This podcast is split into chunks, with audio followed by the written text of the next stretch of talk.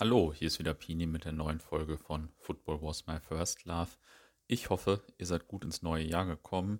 Wir starten dieses Jahr mal mit einer ganz anderen Folge. Und zwar geht es diesmal um Fußball und Wirtschaft. Und das liegt nicht daran, dass ich auf einmal ein großer Fan des Fußballbusinesses geworden bin. Das äh, wird echt immer mehr das Gegenteil. ähm, aber ich frage mich natürlich schon, wie sich der Fußball entwickelt und vor allem, was eigentlich eine gute Perspektive wäre. Denn das nervt mich eigentlich mit am meisten. Ich kann gelegentlich Leuten gut äh, und ungefragt und engagiert die Welt erklären, aber nicht, äh, wie man die Zukunft des Fußballs gestalten sollte, obwohl ich ja so ein großer Fußballfan bin und weiß auch nicht, wie man die teilweisen Gegensätze von Fußball und Wirtschaft zusammenbringen kann. Jedenfalls habe ich deswegen mal einen Podcast aufgenommen mit jemandem, der auf das Thema vermutlich eine ganz andere Sichtweise hat. Und äh, ich hoffe, hoffe, mir dann ein bisschen vielleicht auch besser meine Meinung entwickeln zu können. Bevor es losgeht, wie immer ein Hinweis auf unsere App und in diesem Fall auf einen Podcast, der eigentlich gar nicht zu dem jetzt folgenden passt. Ähm, kürzlich ist nämlich die Einjahresfolge von Kaffeekränzchen mit Schuss erschienen und es hat mal wieder richtig Spaß gemacht, Winko und Arne zuzuhören und ähm, ja, mit jedem Zuprosten, das die Kollegen gemacht haben, wurde es noch lustiger. also Top-Folge auf jeden Fall. Hört da doch mal rein. Und jetzt geht es mal um Fußball und Wirtschaft. Diesmal haben wir ein bei uns eher exotisches Thema, nämlich Wirtschaft. Habe ich nicht so richtig Ahnung davon und ähm, dachte, ich frage daher mal einen Experten, was der so meint und ob der uns das ein bisschen erklären kann. Ralf, stell dich doch unseren Hörern einmal vor. Ähm, wir fangen eigentlich immer damit an, wie bist du zum Fußball gekommen? Was war vielleicht so das erste Spiel, das du gesehen hast? Woran erinnerst du dich noch da? Ja, moin, auch dann erstmal von meiner Seite. Ich freue mich sehr über die Einladung. Vielen Dank dafür. Und es ist natürlich eine ganz besondere Ehre, hier heute als Exot sein zu dürfen. ich hoffe, dass ich dann äh, ja, den Erwartungen gerecht werde und freue mich immer als Experte vorgestellt zu werden. Wie bin ich zum Fußball gekommen? Also das war tatsächlich bei mir zu Hause schon immer ein Thema. Also gerade meine Mutter ist eher Fußball begeistert als mein Vater gewesen, sodass ja, ich das Wichtigste immer direkt mitbekommen habe. Also deutsche Meisterschaften und natürlich auch Länderspiele wurden dann immer geschaut. Das erste Spiel, was ich im Stadion gesehen habe, war damals noch mit meiner Fußballmannschaft. Ich habe noch nicht selber Fußball gespielt, das müsste so ungefähr F-Jugend gewesen sein. Mhm. HSV gegen Bochum. Und da stand aber noch dieser äh, Torhüter im Tor bei den Bochumern, der diese ausgefallene äh, Jogginghose anhatte. Mir fällt gerade sein Name nicht ein. Irgendwas mit K. Aber jedenfalls. Katze Zumblick, dachte ich, oder was? Ja, ich, ich weiß es gerade nicht genau. Mhm. Ähm, ich habe so den Laut im Kopf, aber ich kann es gerade nicht ausdrücken. Mhm. Jedenfalls war das so das erste Mal, dass ich im Stadion war. Aber schon vorher habe ich mein Herz an den Fußball verloren. Mhm.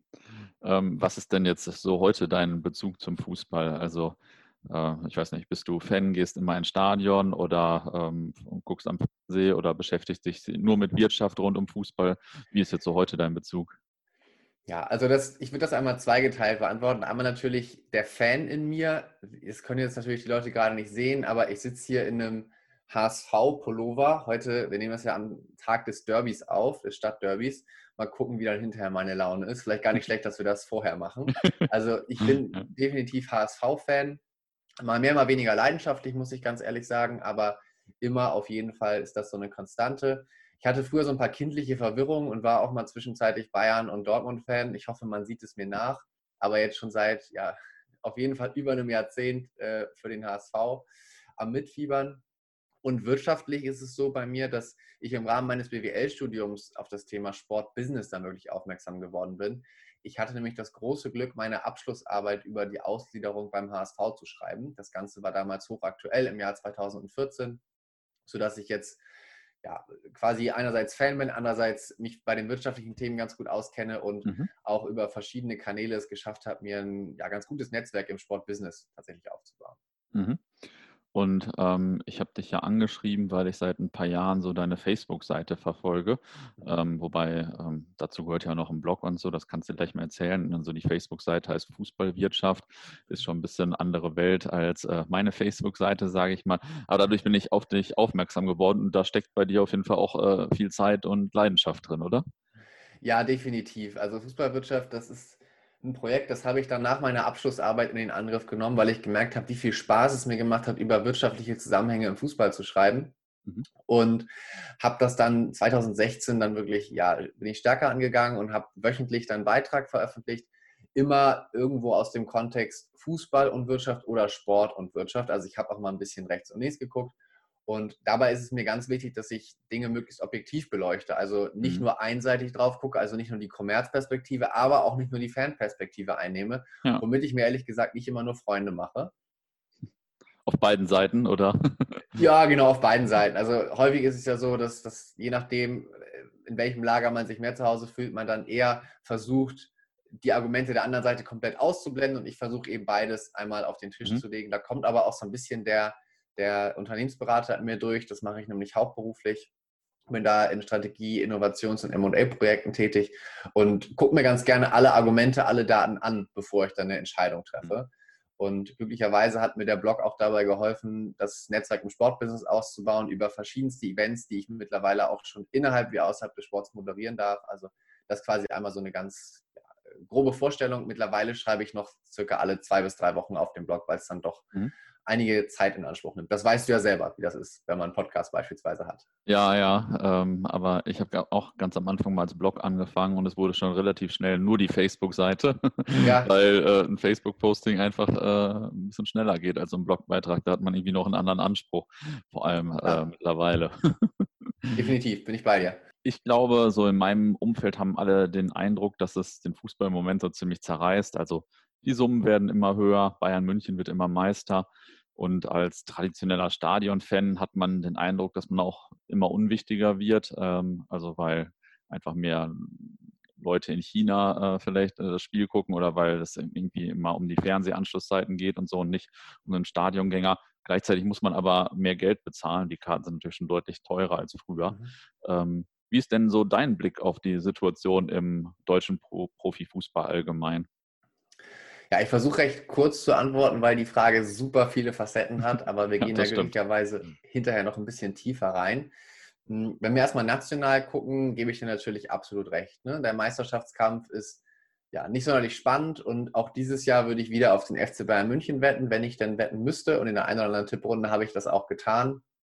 Nichtsdestotrotz gehört für mich zu einer Spannung in der Liga auch noch die Positionierungskämpfe beispielsweise für die Champions League oder aber auch mhm. der Kampf um den Abstieg. Das sage ich natürlich als leidtragender ASV-Fan hier auch nochmal, möchte das betonen. International steht der deutsche Fußball natürlich mit dem Champions League-Sieg vom FC Bayern München unter besonderen Bedingungen, das darf man nicht vergessen, aber ziemlich gut da, zumindest jetzt im, im letzten Jahr. Nichtsdestotrotz, wenn man jetzt so finanziell drauf guckt, und da macht man immer ganz viel an den internationalen TV-Geldern fest, ist die Bundesliga international ein bisschen abgeschlagen. Also da sind andere Ligen, Premier League oder auch die, die spanische La Liga, wesentlich stärker nachgefragt, außerhalb des eigenen Landes. Aber in Summe, wenn man jetzt mal guckt, was insgesamt so an Geld reinkommt, da gehen wir später auch noch drauf ein, ist die Bundesliga definitiv eine Top-Liga und verdient dann dementsprechend auch da ganz oben mitzuspielen. Was man aber nicht vergessen darf, ist, dass es innerhalb der Liga super ungleich verteilt ist. Ne? Wenn man sich jetzt den FC Bayern München anguckt, dann kratzen die ungefähr an der Umsatzmilliarde, während die Aufsteiger aus der zweiten Liga in der Regel so einen mittleren zweistelligen Millionenbetrag als Umsatz haben. Das ist mal eben der Faktor 20, der dazwischen liegt. Ne? Aber trotzdem haben am Ende dann beide 11 gegen 11 auf dem Spielfeld, wie jetzt beispielsweise gerade kürzlich erst der FC Bayern München gegen Arminia Bielefeld. Also da haben wir schon eine gewisse Ungleichheit, die auch zu einer Gefahr werden könnte. Und wenn man jetzt einmal auf die Fans guckt, haben wir natürlich mit 50 plus 1, aber auch durch die Vereine an sich und durch die Mitgliedsstrukturen eine total besondere Situation im Vergleich zu anderen Ländern in Europa, weshalb die Fans eine ganz besondere Bedeutung haben. Da kommen wir später ja auch noch drauf zurück. Und das quasi einmal so als, als Rundumschlag bei der Einstiegsfrage. Gibt es noch irgendwas, worauf du besonders eingehen möchtest? Ja, ich habe da noch so ein paar Nachfragen. Ähm, Fändest du es denn ähm, aus wirtschaftlicher Sicht oder allgemein, sage ich mal, auch wichtig, dass die Liga wieder ausgeglichener ist? Oder macht das jetzt aus deiner Sicht eigentlich gar keinen Unterschied oder zumindest gar keinen Unterschied für so den wirtschaftlichen Erfolg des Fußballs? Weil für uns ist das natürlich alle schon wichtig, dass die Liga wieder ausgeglichener wird. Für mich ist es auch total wichtig. Also als Zuschauer finde ich das sehr viel spannender, wenn die Liga ausgeglichen ist. Ich würde das einmal theoretisch beantworten. Es gibt da nämlich so einen sogenannten Spannungsgrad, der immer ganz gerne zu Rate gezogen wird. Mhm. Und der sagt quasi, je spannender eine Liga ist, desto mehr Leute gucken zu, desto mehr kann eine Liga dann auch kommerziell erlösen. Jetzt sehen wir ja oder haben das Gefühl beide schon geäußert, dass die Bundesliga nicht ganz so spannend ist oder an Spannung verliert in den letzten Jahren, weil immer der FC Bayern München Meister wird. Das würden sicherlich viele so unterschreiben. Trotzdem wird die Liga ja stärker nachgefragt. Also das heißt, die Theorie lässt sich nicht eins zu eins in die Praxis übertragen, auch wenn sich das Wachstum natürlich etwas verlangsamt. Nichtsdestotrotz habe ich aber auch das Gefühl, dass die Diskussion um diese Ungleichheit heute aktueller ist denn je. Also es wird immer stärker darüber gesprochen und nicht umsonst kommen dann ja auch solche Formate ins Gespräch wie eine europäische Superliga, ob die jetzt von FIFA oder, UEFA etabliert wird, um mhm. eben zu sagen, der, der Wettbewerb ist so ungleich, dann ziehen wir die Gewinner in den nationalen Ligen einfach raus und haben national dann wieder einen ausgeglichenen Wettbewerb. Ob man das will, sei jetzt mal dahingestellt. Da bin ich jetzt auch kein, kein bedingungsloser Befürworter von. Aber um auf die Frage zu antworten, ich fände es schon schön und wichtig, wenn der Fußball ausgeglichen ist. Wir dürfen aber auch nicht dem FC Bayern München finanziell komplett ins Fleisch schneiden, weil dann spielen die international irgendwann keine Rolle mehr. Und auch mhm. das ist ja nicht im Interesse der, des deutschen Fußballfans, würde ich zumindest mal behaupten. Also da muss man immer gucken, auf welcher Ebene man von Ausgeglichenheit spricht. Mhm. Ja, das stimmt. Also das ist natürlich schon, äh, schon sehr komplex so. Ja. Ähm, Jetzt mal abgesehen von Corona in den letzten Monaten ähm, oder im letzten Dreivierteljahr oder so, ähm, hätte ich dich im Februar oder im Januar gefragt, boomt der deutsche Fußball deines Erachtens noch oder ist er eher schon wieder auf dem absteigenden Ast? Was hättest du dann gesagt? Ich versuche mich mal ganz kurz zurückversetzen in die, zurückzuversetzen in die Zeit vor Atemmasken und Abstandsregeln. Gib mir eine Sekunde. Ja. Nein, also ich würde sagen, weder noch. Ich würde sagen, weder boomt der Fußball bedingungslos, noch ist er auf einem absteigenden Ast hier in Deutschland. Wenn wir einmal uns nur ganz kurz ein, zwei Zahlen angucken und es kommen ja später noch mehr, dann sehen wir, dass die Bundesliga im letzten Jahrzehnt, in den letzten 15 Jahren ungefähr eine wirkliche Wachstumsstory hingelegt hat, auch ungeachtet von irgendwelchen Krisen. Ich spreche jetzt insbesondere auf die Finanzkrise 2007, 8, 9 an. Da ist der Fußball trotzdem gewachsen. Mhm. Ähm, was wir allerdings sehen, ist, dass das Wachstum langsamer wird, insbesondere bei den TV-Rechten. Da hatten sich, glaube ich, einige Experten jetzt bei dem jüngsten Abschluss ein bisschen mehr erwartet. Und äh, gerade international ging das auch ein bisschen zurück, national aber auch um ein paar Millionen. Also nicht super viel, was dann wegbricht, aber die Wachstumserwartungen konnten so nicht erfüllt ja. werden. Das ist jetzt allerdings schon zu Zeiten von Corona passiert. Was ich vor Corona allerdings auch schon so äh, im Gefühl hatte, ist, dass der Fußball es vergisst, die ganz junge Generation abzuholen. Man sagt ja jetzt immer, dass alles schnelllebiger wird und jeder, der mal so ein bisschen Kontakt mit den ganz jungen Menschen hat, also wir beide sind jetzt auch nicht steinalt, aber ich meine dann wirklich die, die ganz, ganz jungen, die, die Schülerinnen und Schüler, die Studentinnen und Studenten, die haben einfach ganz andere Interessen. Und da mhm. wollen, glaube ich, weniger Leute heutzutage Fußballprofi werden, als das früher noch der Fall war. Also bei mir war das mhm. definitiv ein Wunsch. Heute geht dann, reiht sich dann da beispielsweise Influencer bei Instagram, TikTok, YouTube oder aber auch ganz klassisch der, der E-Sport-Profi ein, mhm. sodass ja da der Fußball, glaube ich, ein bisschen an Stellenwert verloren hat. Mhm. Ja, das ist interessant, weil das kriegt man, ähm, kriegt man ja nur so teilweise mit, sage ich mal, wenn man jetzt irgendwie äh, keine Kinder hat oder keine Kinder in dem Alter hat oder so ähm, und man selbst so in seiner Blase ist, dann äh, ist einem das teilweise gar nicht so bewusst. Ja, äh, absolut. Was ich immer da ganz gerne zitiere ist, also ich gucke sehr gerne Fußball, wenn ich für eine der Mannschaften bin mhm. oder irgendeinen Grund habe, für eine Mannschaft zu sein, weil ich einen Spieler gut finde oder so, mhm. oder weil das Spiel einfach hochklassig ist. Aber an sich kann Fußball schon recht ereignislos sein. Also so ein Fußballspiel kann auch mal 0-0 ausgehen und dann ist quasi 90 Minuten lang nichts passiert. Dann kann man die Highlights innerhalb von 10 Sekunden zusammenfassen. Da gibt es schon ganz andere Sportarten, die wesentlich ereignisreicher sind, wie beispielsweise American Football oder ähm, auch der E-Sport, wo ein Highlight das nächste jagt. Und das ist, glaube ich, gerade in der jüngeren Generation enorm wichtig, weil wir in einer Aufmerksamkeitsgesellschaft leben.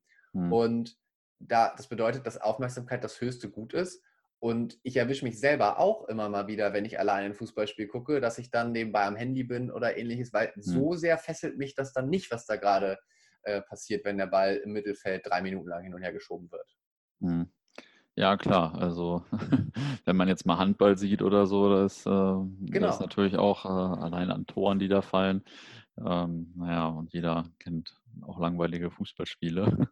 Ja. ähm, damit wir uns das mal genauer vorstellen können, man spricht ja immer so von der Fußballbranche und so, bla bla. Ähm, mit, äh, also wie groß ist die Fußballbranche denn überhaupt? Also mit welchen Branchen kann man sie vergleichen vielleicht? Denn, also wir sagen immer alle, da ist so viel Geld drin, aber ja. Ich habe ehrlich gesagt überhaupt keine Ahnung, wie viel Geld es ist. Ja, das Wort Fußballbranche magst du richtig gerne, ne? ja, es geht so. Sehr gut. Also, mir merkt von, man das sofort an, ne? ja, wir können auch von Fußballindustrie sprechen, aber das ist auch nicht besser, glaube ich. Nee, das stimmt. Ähm, dann versuche ich es mal auf die erste und zweite Bundesliga zu beziehen. Mhm. Das sind ja Begriffe, mit denen wir uns beide dann vielleicht ein bisschen wohler fühlen.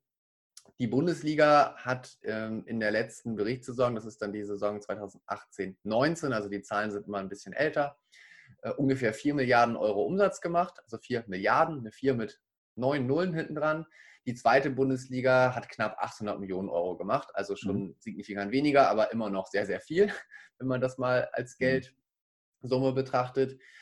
Und damit ist der Fußball mit Abstand der größte Sport in Deutschland. Da muss man sich gar nichts vormachen. Also alle anderen Sportarten können sich danach nur die, die Finger lecken. Insgesamt, wenn man das mal auf die deutsche Volkswirtschaft bezieht, dann gibt es ja immer das sogenannte Bruttoinlandsprodukt. Und gemessen an dieser Gesamtwirtschaftsleistung hat der Fußball 0,14 Prozent, mhm. den er beiträgt. Also ja, 4 Milliarden bzw. 4,8 Milliarden, wenn man beides zusammenlegt, ist richtig viel mhm. in Summe auf Deutschland betrachtet, aber ja, guten Tausendstel der gesamten Wirtschaftsleistung. Und um mhm. das nochmal ein bisschen anfassbarer zu machen, wir alle bestellen ja gerade jetzt in letzter Zeit, vermute ich, ein bisschen mehr online, also im sogenannten E-Commerce. Und der Onlinehandel hat eine Größe von circa 60 Milliarden Euro, ist also zwölfeinhalb Mal so groß wie der deutsche Profifußball, um mhm. das mal so ein bisschen anfassbarer zu machen. Hm.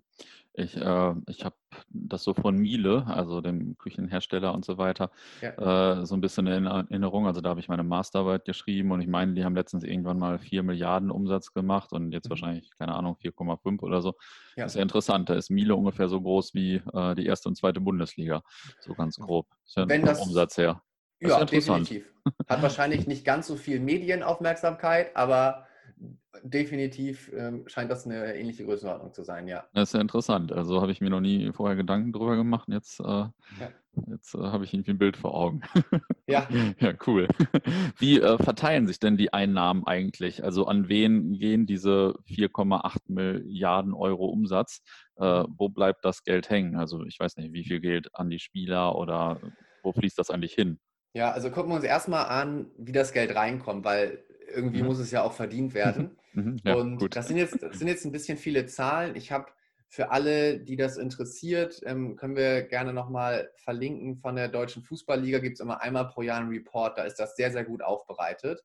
Mhm. Ähm, der Wirtschaftsreport, der immer im Januar veröffentlicht wird dann für die zurückliegende Saison. Da kann man das auch nochmal nachlesen. Also für alle, die das jetzt ein bisschen zu schnell geht, der Podcast ist ja immer nicht so gut da, um einfach nur Zahlen vorzulesen, mhm. aber ich versuche das mal so anschaulich wie möglich zu machen. Mhm. Wie das Geld reinkommt, das sind im Wesentlichen sechs verschiedene Umsatztreiber, von denen ich immer ganz gerne spreche, jetzt der Größe nach. Die größte Einnahmequelle sind die TV-Gelder. Also alles, was wir als Fans für Sky, The Zone und Amazon Prime zahlen, zahlen die ja am Ende wieder an die Bundesliga, damit sie die Spiele übertragen können. Das sind ungefähr 1,5 Milliarden jetzt nur für die Bundesliga. Ne? Also von diesen mhm. vier sind 1,5 Milliarden die, ähm, die größte Einnahmequelle, die TV-Gelder. Das ist über ein Drittel. Also definitiv, ja, das, das ist der wichtigste Erlöstreiber. Danach kommt Werbung, also alles, was wir unter Sponsoring verstehen, das klassische Trikotsponsoring, die, das, das Trikot-Ärmel-Sponsoring, aber auch die Banden und das Stadion gehören dazu. Mhm. Das sind auch nochmal 850 Millionen Euro, also auch ein, eine große Summe Geld. Da bekommt quasi die erste Bundesliga so viel Geld, wie die zweite Bundesliga insgesamt erlöst, wenn man sich das mal so vorstellen möchte. Mhm. Hinzu kommen dann noch die Spieltagseinnahmen, das ist das ganze Ticketing und Co., also alles, was wir für Eintrittskarten, für die Stadionwurst, für Stadionbier ausgeben, das fließt da rein. Das sind immerhin auch gut 500 Millionen Euro, also eine halbe Milliarde Euro, die da zustande kommt. Und dann gibt es noch ähm, die Transfereinnahmen, die sind super stark schwankend. Das sind mal 600 Millionen, mal 300, mal 800 Millionen. Kann man sich, glaube ich, auch gut vorstellen. Wenn man jetzt so einen Sané kauft, dann sind das dementsprechend mal eben 60 Millionen mehr. Wenn man den nicht kauft, dann, dann fallen die weg. Also da mhm. ist es hauptsächlich definiert dann durch das, was Bayern, Dortmund äh, und Leipzig an Transfers machen. Mhm, hinzu kommt dann noch Merchandising. Ich meine, da sitze ich jetzt hier gerade mit meinem Pullover, glaube ich, beispielhaft mhm. äh, in dieser Podcastaufnahme und sonstiges Mitgliedsgebühren beispielsweise ganz klassisch. Mhm. Das ist, wie das Geld reinkommt. Und jetzt war die Frage, wofür wird es ausgegeben? Wenig überraschend, den größten Batzen Geld bekommen die Spieler. Das sind nämlich gut 1,4 Milliarden. Also man könnte quasi sagen, jeder Cent, der über die Fernsehgelder eingenommen wird, wird eins zu eins wieder an die Spieler ausgeschüttet. Also mhm. ungefähr ein Drittel der Ausgaben landen auch direkt bei den Spielern. Danach kommen noch Transferausgaben. Also wieder klar, die Frage, wird ein Sané gekauft oder wird jemand verkauft? Dann schwankt das jedes Jahr enorm stark. Gerade in den letzten Jahren haben wir da aber in der Bundesliga ja durchaus hohe Summen gesehen, weil ja einige Stars dann doch ins Ausland gewechselt sind. Jetzt gerade zuletzt wieder mit, äh, mit Werner und ähm, Harvards beispielsweise ja recht mhm. große Transfers ins Ausland. Und danach kommen die Kosten für den Spielbetrieb, also alles, was beispielsweise dazu gehört, um das Stadion am Laufen zu halten. Das sind ja auch große Investitionen für die Clubs. Weitere Personalkosten, also es arbeiten ja nicht nur Spieler für einen Fußballclub, sondern mhm. auch ein Management. Es arbeiten aber auch ganz klassische Büroangestellte für einen Club. Dann kommen noch Nachwuchskosten, also Nachwuchsleistungszentrum und auch da nochmal sonstiges, wo dann alles andere subsumiert ist. Heißt aber, der größte Batzen Geld landet definitiv bei den Spielern. Mhm. Ja gut, ich meine, die spielen ja nun mal auch. Also ohne die würden wir da ja vielleicht nicht hingehen, wobei es für mich jetzt auch egal ist, wer da genau rumrennt. Ähm, mhm. hast du bei den, bei den Personalkosten, bei den sonstigen Personalkosten, hast du da irgendwie eine Zahl vor dir oder so? Äh, ich habe sie vorhin noch mal extra recherchiert und nachgeguckt. Das waren ungefähr, lass mich schätzen, 270.000 Euro. Ich habe es gerade noch mal nachgeguckt die hm, die äh, Bundesliga ausgegeben hat. 270 Millionen wahrscheinlich, oder? 200? Äh, ja, hm? natürlich, genau, okay. sorry. Ja, krass, ja, kein Problem. Ja, krass ist ja äh, ganz schön krass, was da noch alles so dranhängt dann. Dafür, ja, man darf Jungs auch nicht da vergessen, Platz laufen. Da sind insgesamt, äh, werben die immer damit, dass über 50.000 Angestellte oder über 50.000 Arbeitnehmerinnen und Arbeitnehmer hm. ihr Geld über den Profifußball beziehen, direkt oder indirekt. Und das geht ja auch bis zu Security dann am Ende hm. des Tages. Also bis zu den Leuten, die, die ärmsten Leute im Stadion, die quasi mit dem Rücken zum Spielfeld stehen müssen und immer auf die Fans gucken, damit ja. die nichts Böses machen. Ja, stimmt. ähm, ja, daraus folgt ja auch so ein bisschen, äh, so ein bisschen die Frage, wer sind eigentlich so die, äh, die wichtigsten Player? Also sind es die Spieler oder die Vereine? Also ich meine, ich habe verstanden, die Spieler, bei denen kommt das Geld ein, kommt das Geld an. Ähm, aber ja, mir kommt das mittlerweile ein bisschen so vor, dass man, dass vielleicht jüngere Leute vor allem nicht mehr Fan des Vereins werden, sondern vielleicht äh, der Spieler und dass äh, unsere traditionell geliebten Vereine nur noch so eigentlich so Plattformen für kurzfristig zusammengestellte Spieler sind und ähm, irgendwie auch so ein bisschen austauschbar und bedeutungsloser werden, die Vereine als solche. Ähm, wie, wie, siehst du das? Gibt es da so einen Trend, sage ich mal, dass, dass, also, dass sich das immer mehr zu den Spielern verschiebt? Es ist jetzt sehr unromantisch, das Bild, was du aufgemalt hast. Ich kann dir aber leider nicht widersprechen. Ich habe jetzt ehrlich gesagt keine Zahlen. Also ich habe jetzt nicht analysiert, ob es mehr Transfers gibt als vorher, ob die durchschnittliche Vertragsdauer oder Verweildauer geringer ist als vorher. Mein Gefühl mhm. bestätigt das aber tatsächlich. Mhm. Und ich kann das auch noch begründen im ganz normalen ja, Fan- oder Konsumentenverhalten. Jeder, der in irgendeiner Art und Weise bei Social Media ist, ähm, kennt das vermutlich, dass man lieber Personen folgt, mhm. als, als irgendwelchen Unternehmen oder auch Clubs. Ich merke das bei mir auch. Ich habe natürlich bei Instagram beispielsweise alle deutschen Profifußballclubs einmal durchabonniert, aber wirklich interaktiv angucken tue ich mir eher die Inhalte der einzelnen Spieler, denen ich dann folge, mhm. weil ja ich da einfach das Gefühl habe, es ist ein bisschen persönlicher und das heißt ja Social Media und viele Clubs mhm. und viele andere Unternehmen nutzen das einfach hauptsächlich als Verkaufskanal und das erreicht den Fan nicht ganz so gut. Nichtsdestotrotz habe ich auch noch ein, zwei Gegenbeispiele. Mhm. Und jetzt habe ich sogar noch äh, ein, zwei Fragen an dich. Nämlich Transfermarkt hat jetzt vor kurzem gepostet, die Most Loyal Players in den Top 5 liegen. Ich weiß nicht, ob du es gesehen hast. Ich hoffe nicht. Nee, habe ich nicht gesehen. Kannst du ja mal schätzen, was der loyalste Spieler in den Top 5 liegen aktuell ist? Wer das ist? Du kennst ihn garantiert. Ich, äh, ich würde natürlich auf Marcel Schmelzer tippen, aber das, äh, da gibt es wahrscheinlich noch äh, Leute, die ein bisschen länger dabei sind, denke ich. Ich bin beeindruckt. Marcel Schmelzer ist nämlich in der Bundesliga Aha. der treueste Spieler. Hast du ungefähr eine Ahnung, wie lange der da ist? Ähm, 2007 oder 2008, ich bin mir nicht mehr ganz sicher. 13 Jahre und vier Monate. Ja, okay. Ja, krass. Wir haben aber in den Top 5 liegen noch jemanden, der nochmal sechs Jahre, sechseinhalb Jahre länger da ist. Ja, aber wer? Also mir fällt es nicht direkt ein. Ist ungefähr 1,69 groß und hat einen ganz guten linken Fuß. Ach, äh, Messi oder was? Ja, Lionel Messi. Ja, also stimmt, ist natürlich logisch, aber äh, habe ich noch gar nicht dran gedacht. Ja, aber fast 20 Jahre ist der schnell. Das fand ich beeindruckend. Also auch solche Beispiele gibt es immer noch, was Ja. ich durchaus schön und auch sehr romantisch finde, äh, irgendwie, um so ein bisschen, ja, die vielleicht ein bisschen Candlelight-Stimmung hier beim Podcast hören auszulösen. Ja, ja, nicht schlecht. Ja, nichtsdestotrotz, wir dürfen nicht vergessen, es gibt auch die Gegenbeispiele von Mhm. Spielern, die gefühlt Jahr zu Jahr bei einem anderen Club spielen und wo man auch als Fan das Gefühl hat, so richtig, entschuldigt bitte den Ausdruck, den Arsch aufreißen, tut er sich gerade nicht, Hm, ähm, weil er eh weiß, dass er nächstes Jahr wieder woanders spielt. hm, Klar, das, das kennt, glaube ich, jeder Fan. Hm, Ich würde dann versuchen, eher sich auf die positiven Dinge zu konzentrieren, eher auf den einen Leuchtturmspieler im Lieblingsclub. Das hilft da wahrscheinlich ein bisschen. hm. Ähm, was ja auch immer ein Thema ist, ist so die Rechtsform. Ähm, und was ist eigentlich aus deiner Sicht, äh, oder doppelte Frage, ähm, sag vielleicht noch mal ein paar Sätze dazu, welche Rechtsformen es äh, im Moment wie verbreitet sind in den oberen Ligen in Deutschland. Das hat man, glaube ich, auch nicht so unbedingt parat. Und was ist aus deiner Sicht eigentlich so die beste Rechtsform für einen Profiverein, wenn es eine beste Form gibt? Ja, ich nehme so viel vorweg, die beste Form gibt es nicht, Mhm. aber ich kann gerne kurz was dazu sagen. Also Mhm. ganz klassisch gibt es natürlich den eingetragenen Verein. Grundsätzlich hat jeder Fußballclub irgendwie einen eingetragenen Verein mit in der Struktur, weil das Mhm. laut Satzung vorgeschrieben ist. Aber ähm, nicht, der, nicht alle Clubs haben die Profiabteilung in diesem Verein. Einige haben das auch ausgegliedert in eine Kapitalgesellschaft. Das ist auch möglich, dass die am Spielbetrieb teilnehmen. Da gibt es aktuell die ganz klassische GmbH, Gesellschaft mit beschränkter Haftung. Es gibt eine GmbH und Co. KG, das ist quasi eine Mischung aus Person- und Kapitalgesellschaft. Mhm. Und äh, es gibt eine Aktiengesellschaft, also ganz klassische AG. Im Wesentlichen unterscheiden sich die dadurch, dass die damit einhergehenden Berichtspflichten unterschiedlich sind und dass Mhm. die Anforderungen an die Struktur unterschiedlich sind. Ich mache mal ein Beispiel. In einem eingetragenen Verein brauchst du laut Gesetzestext kein Kontrollgremium, also kein Aufsichtsgremium, kein Aufsichtsrat Mhm. für die Geschäftsführung. Das kann Vorstand oder Präsidium sein. In allen anderen Gesellschaften brauchst du das. Das heißt aber nicht zwangsläufig, dass ein eingetragener Verein eine schlechte Struktur hat, weil jeder, der in einem eingetragenen Verein ist, kann sagen, wir wollen, wir etablieren freiwillig einen Aufsichtsrat.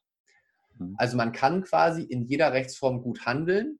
Es ist aber in Rechtsformen, die eine Kapitalgesellschaft sind, einfacher als in einem eingetragenen Verein, weil das einfach nicht zu einem Wirtschaftsbetrieb grundsätzlich ausgelegt ist. Mhm. Vielleicht noch ein, zwei Sätze dazu. Seit 2016 bringe ich eine Studie zusammen mit äh, zwei Forschungskollegen heraus, die sich die Unternehmensführung der Bundesligisten anguckt. Die Mhm. können wir bei Interesse gerne auch mal verlinken. Mhm. Da verwenden wir quasi Prinzipien aus der Wirtschaft, passen sie an auf den Sport und fragen uns dann, wie gut handeln die Sportorganisationen eigentlich danach. Und da haben wir uns vorgenommen, Rechtsform unabhängig zu bewerten. Also wir bewerten jetzt nicht, ist das eine AG, ja, nein, sondern wir gucken uns Mhm. an, hat der Sportclub einen Aufsichtsrat? Und wenn ja, dann gibt es dafür Pluspunkte, wenn nicht, dann gibt es dafür Negativpunkte beispielsweise.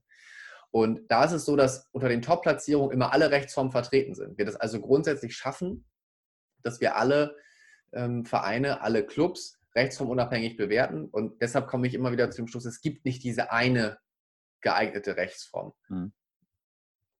Ist dann äh, diese, bei der Studie gibt es da auch so eine Tabelle, wer, äh, also wer, äh, wo, wo die Unternehmensführung am besten ist und gleicht sich das etwas mit der Bundesliga-Tabelle äh, oder ist das völlig anders? Also es gibt da tatsächlich eine Tabelle und die veröffentlichen wir auch immer in den ganz klassischen Medien. Äh, Das letzte Mal jetzt 2018, wir sind gerade dabei, also ich hatte gerade heute wieder ein Telefonat, wo wir über die Ergebnisse gesprochen haben, die, Mhm. da möchte ich jetzt noch nicht vorweggreifen. Erster ist, möchtest du einen Tipp abgeben? Na, Bayern München ist schon recht wahrscheinlich, oder? Nee. Borussia Dortmund. Ah, guck an.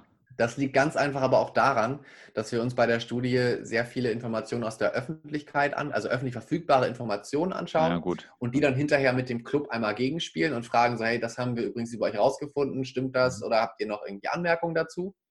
Da haben wir jetzt von zwei Drittel der Bundesligisten eine Rückmeldung bekommen, was schon ziemlich gut ist, meiner Meinung nach. Mhm. Borussia Dortmund hat aber dadurch, dass sie ja als einziger Club in der ersten Bundesliga an der Börse notiert sind, ganz andere Transparenzanforderungen als jetzt beispielsweise ein FC Bayern München, die Mhm. auch sehr gut abschneiden. Das darf man Mhm. nicht vergessen. Hm, Okay, verstehe. Ja, da ist unser ähm, verfluchter Börsengang ab und zu ja auch doch mal Segen, ne? Das äh, muss man schon so sagen. Ja, definitiv. ähm, wie stehst du denn so zu 50 plus 1 eigentlich? Ja, das ist immer eine meiner Lieblingsfragen. Das ist eines dieser Themen, bei dem ich es ganz wichtig finde, dass man da versucht, möglichst objektiv drauf zu gucken. Weil mhm. aus Fansicht kann man sagen, das muss auf jeden Fall Bestand haben, aus den drei Gründen. Und man kann sich alle anderen Gründe kann man ausblenden. Man kann aber auch aus kommerzieller Sicht sagen, das muss fallen aus diesen drei Gründen. Und ich finde es ganz wichtig, dass man sich eben beide Perspektiven anguckt. Grundsätzlich besagt 50 plus 1 ja erstmal nur, dass an der Organisation, die am Spielbetrieb teilnimmt in der Bundesliga, also da, wo quasi die ganzen Spieler angestellt sind, der Verein, der eingetragene Verein immer die Mehrheit haben muss. Also 50 Prozent plus eine Stimme, dann hat man die Mehrheit. Man darf nie vergessen, dass das ein rein deutsches Phänomen ist. Das gibt es also nirgendwo sonst im Profifußball oder auch nirgendwo sonst im Profisport, soweit ich weiß. Und es wird immer wieder diskutiert, weil gesagt wird, das schränkt die, äh, den Einbezug möglicher Investoren ein. Das hält die Clubs davon ab, dass sie sich professioneller aufstellen. Gleichzeitig soll es aber auch die Tradition und die Fankultur schützen. Ich kann alle Argumente total gut verstehen. Dennoch glaube ich, dass die 50 plus 1 Regel mittel- bis langfristig, ich sage nicht kurzfristig, sondern mittel- bis langfristig, also innerhalb der nächsten drei bis fünf Jahre fallen könnte, weil ich gerade das Gefühl habe, dass ähm, ja wieder verstärkt auch über die wirtschaftlichen Aspekte gesprochen wird, Corona-bedingt. Mhm. Und ähm, ich mir schon vorstellen könnte, dass wenn wir eine größere Professionalisierung im Sport oder im Fußball haben, dass es dann auch einfacher ist, solche Krisen zu überwinden. Wo wissen, mhm. dass solche Krisen immer jeden mitnehmen. Das darf man nie vergessen. Mhm. Deshalb kann ich mir vorstellen, dass sie fällt. Mhm.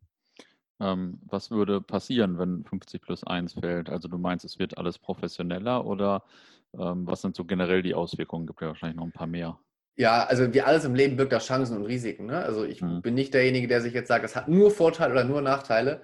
Um nur mal zwei Vertreter aus jeder Kategorie zu nennen, ich glaube, eine große Chance ist es, dass man verstärkten Hang zur Professionalisierung verspürt, weil es schon so ist, dass aktuell einige Investoren dadurch abgeschreckt werden, dass sie sagen, naja, wenn ich mich in einem Club engagiere, dann nur, wenn ich auch eine Mehrheit übernehmen kann. Das kann ich aus Investorensicht total gut verstehen. Ich kann aber auch aus mhm. Clubsicht verstehen, dass man nicht die Mehrheit abgeben möchte. Hm, heißt aber, wenn diese Investoren dort drin sind, dann führt das grundsätzlich dann, glaube ich, schon dazu, dass es zu einer Professionalisierung kommt. Was bedeutet das? Dass entsprechend äh, Strukturen geschaffen werden, dass äh, keine Einzelperson die Organisation des Clubs zu ihrem eigenen Vorteil ausnutzen kann, also hoffentlich weniger Skandale, dass äh, vielleicht im Durchschnitt die einzelnen Positionen besser besetzt werden, als es vorher der Fall war, weil das darf man auch nicht vergessen, im Fußball dem sagt man ja immer nach, dass, er, dass es sehr viel Vetternwirtschaft ist jetzt sehr extrem ausgedrückt, aber dass mhm. es so eine eigene Blase ist äh, und nicht nur nach Kompetenz eingestellt wird. Das ist eine Chance. Noch eine Chance, dass wir möglicherweise mehr Spannung haben, also dass beispielsweise Armenia Bielefeld, wenn die dann auf einmal Anteile verkaufen, dann nicht 4 zu 1 gegen den FC Bayern verlieren, sondern eventuell ein Remis rausholen, wenn sie sich noch ein, wenn sie noch ein bisschen bessere Jugendarbeit leisten mhm. können. Und wobei, wobei Bayern München haben. ja wahrscheinlich auch äh, vergleichsweise deutlich mehr Geld einnehmen würde, ne? Absolut, genau. Also ich, ich versuche ja nur die, die Chancen einmal aufzuzeigen. Jetzt kommen wir mhm. zu den Risiken. Natürlich, mhm. die Schere kann weiter auseinandergehen, weil wenn ein FC Bayern München 1% seiner Anteile verkauft, gibt es dafür wesentlich mehr, als wenn Arminia Bielefeld 1% der Anteile mhm. verkauft. Also auch da kann die Ungleichheit größer werden. Zeitgleich wenn jetzt beispielsweise Arminia Bielefeld, Freiburg, Werder Bremen und äh, Mainz Anteile verkaufen würden, dann könnten sich auch andere Clubs, die in einer Tabellenregion mit diesen, diesen eben genannten Spielen dazu genötigt fühlen, selber Anteile verkaufen zu müssen, mhm. damit sie wettbewerbsfähig zu bleiben, wettbewerbsfähig bleiben. Also es könnte da quasi zu einem Ausverkauf kommen durch dieses, man spricht mal von Ratenrennen, positionalen Wettbewerb, dass man quasi immer nur für sich selbst gucken kann, aber nie weiß, was die anderen tun und dann mhm. dazu neigt, zu viel zu tun, zu viel zu investieren. Und man darf auch nicht vergessen, es kann sein, dass wir dubiose Investoren bekommen, die dem Fußball schaden. Das hatten wir jetzt mhm. ja nicht nur in England beispielsweise mit der Glazer-Familie bei Manchester United, sondern auch hier bei uns im Süden bei 1860 München. Da würde ich jetzt auch mal unterstellen, dass einige Fans nicht hundertprozentig zufrieden waren mit dem Tun ihres äh, ja. Investors. Das kann ich mir auch Und das, obwohl es plus eins noch gibt. Ja.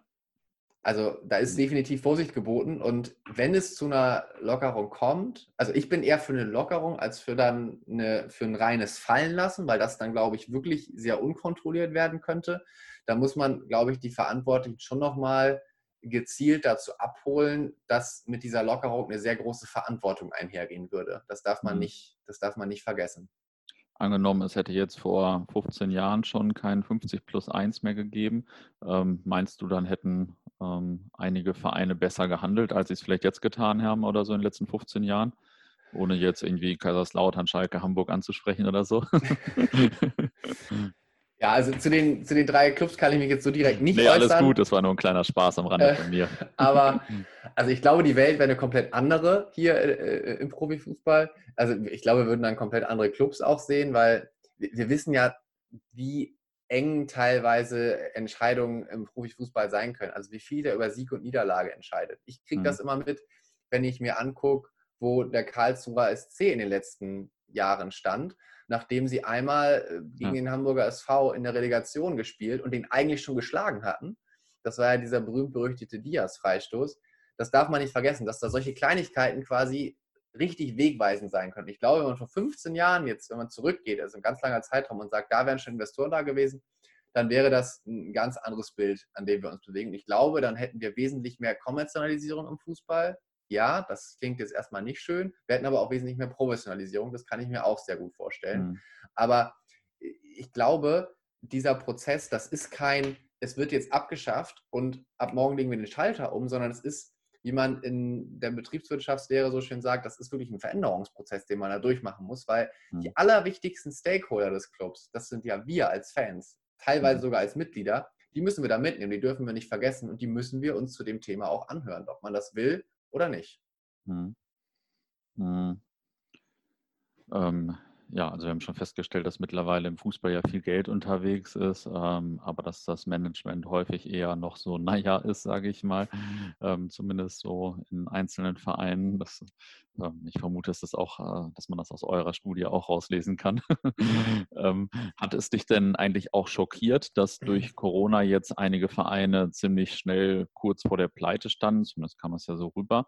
Oder ähm, war dir das irgendwie bewusst vorher, dass, also als du das erstmal von Corona gehört hast, so dass jetzt irgendwie ein paar Vereine direkt kurz vor dem Ruin stehen? Ja, also wir dürfen ja nicht vergessen, dass Corona eine sehr, sehr große Gesundheits-, aber auch Wirtschaftskrise ist, die hm. alle Branchen trifft. Nicht nur ich, jetzt zitiere ich es wieder, sorry, die Fußballbranche. Mhm. Und ich glaube, dass richtig viele Sportarten zu kämpfen haben. Ich meine jetzt nicht nur den Fußball, sondern gerade auch die, die verstärkt von den Zuschauereinnahmen abhängen.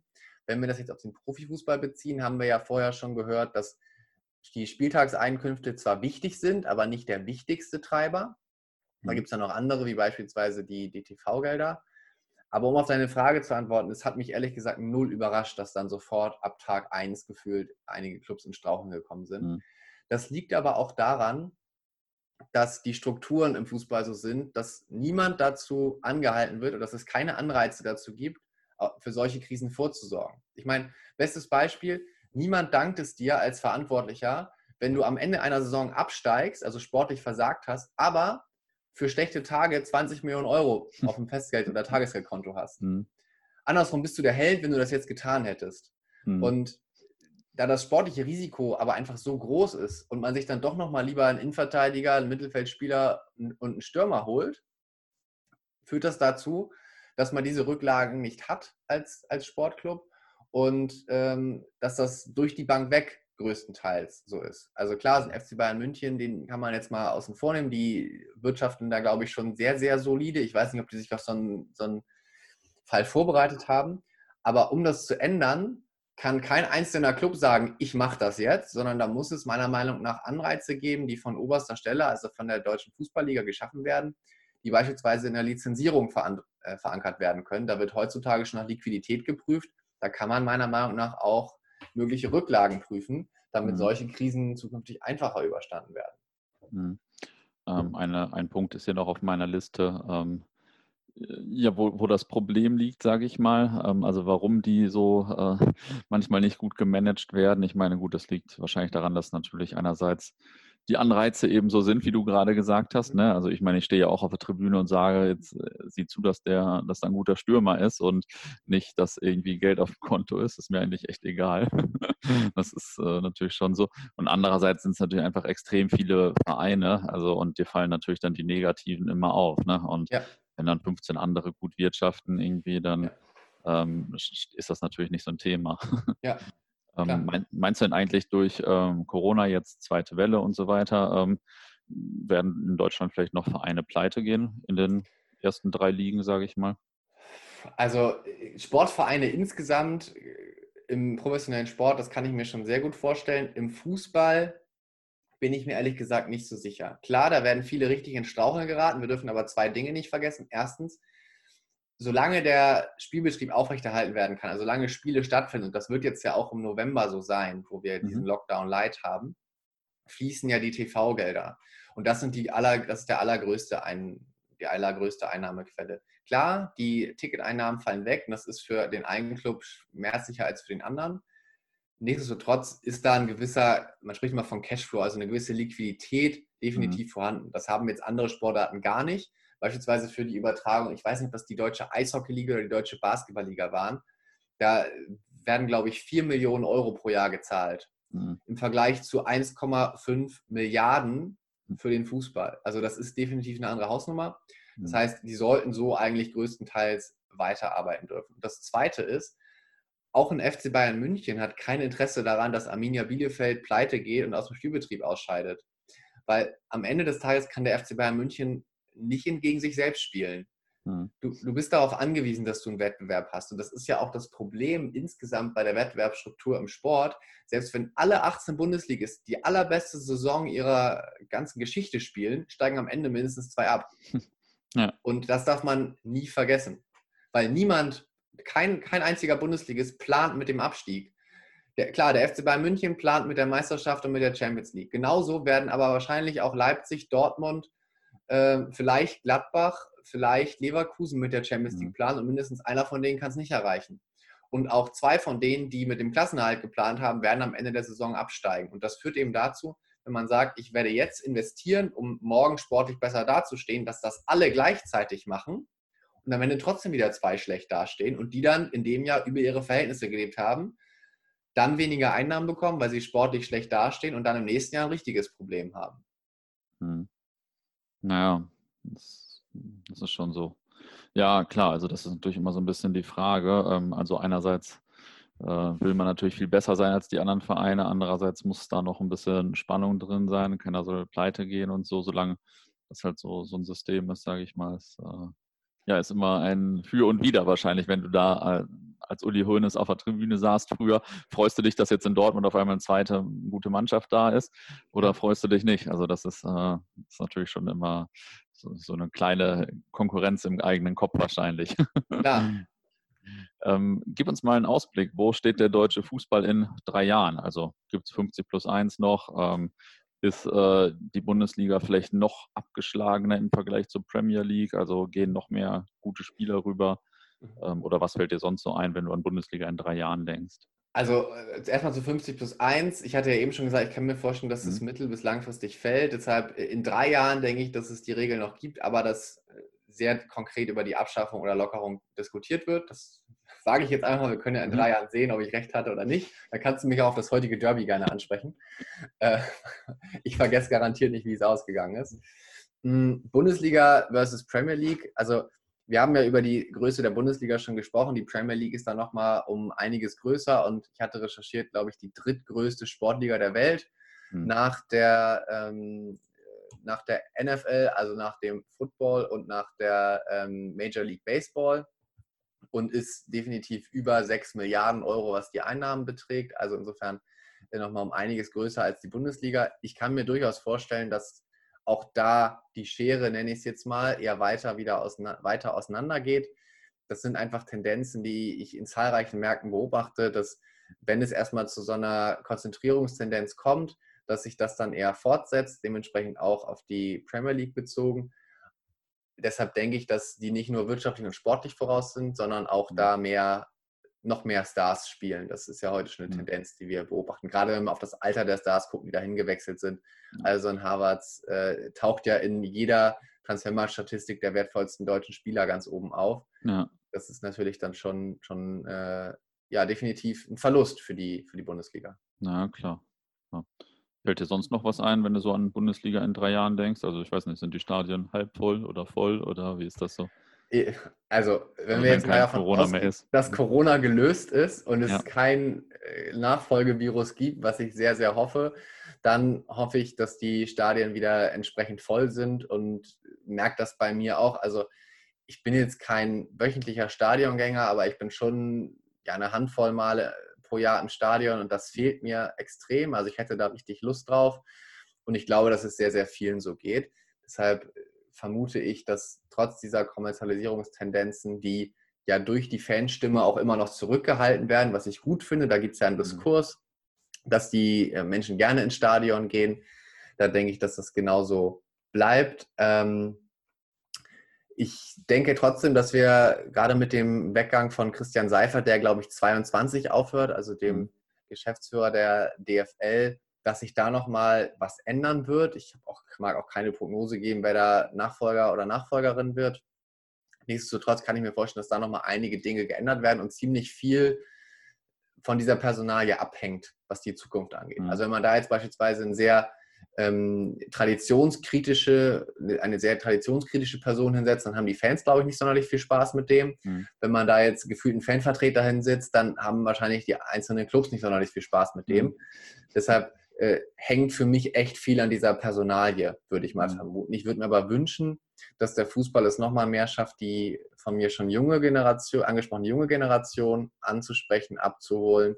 Und ähm, das geht nicht darüber, dass der Sport an sich komplett reformiert wird, sondern dass der nochmal ja, etwas unterhaltsamer aufbereitet wird. Jetzt äh, Beispiel TikTok und Co., um da einfach auch die junge Generation abzuholen, was ja schon viele Clubs direkt machen.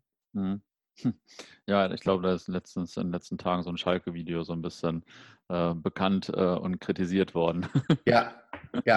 äh, natürlich ganz amüsant für mich. ähm, zum Abschluss, hast du noch eine interessante oder amüsante Anekdote aus deiner Beschäftigung mit Fußball? nicht nur eine. Äh, also ich hätte, ich hätte unzählige.